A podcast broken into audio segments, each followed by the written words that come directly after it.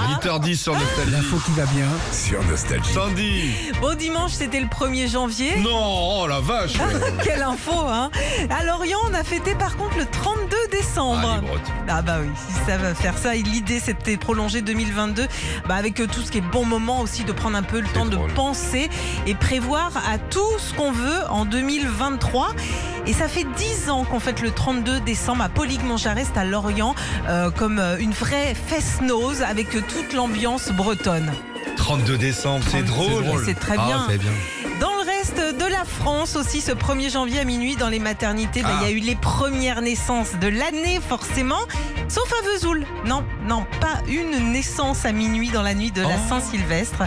Et le premier bébé n'est arrivé que le 1er janvier vers 17h. Ah, il était à la bourre. Et oui, il a pris son temps. Tranquille, il voulait rester euh, Ça dans le ventre. permet au personnel hospitalier de se poser un petit Exactement. Enfin, certains Français ont eu la chance de déménager sans bouger de chez eux cette année, Philippe, puisque euh, leurs communes ont changé de nom pour cette nouvelle Oh. année. Eh oui. Bono, dans le Morbihan, est devenu dimanche le Bono. Ah, ils ont rajouté le. d'accord. Ouais, le Bono. Cadillac en Gironde s'est transformé en Cadillac sur Garonne. Très joli. Un petit peu plus long. Mhm.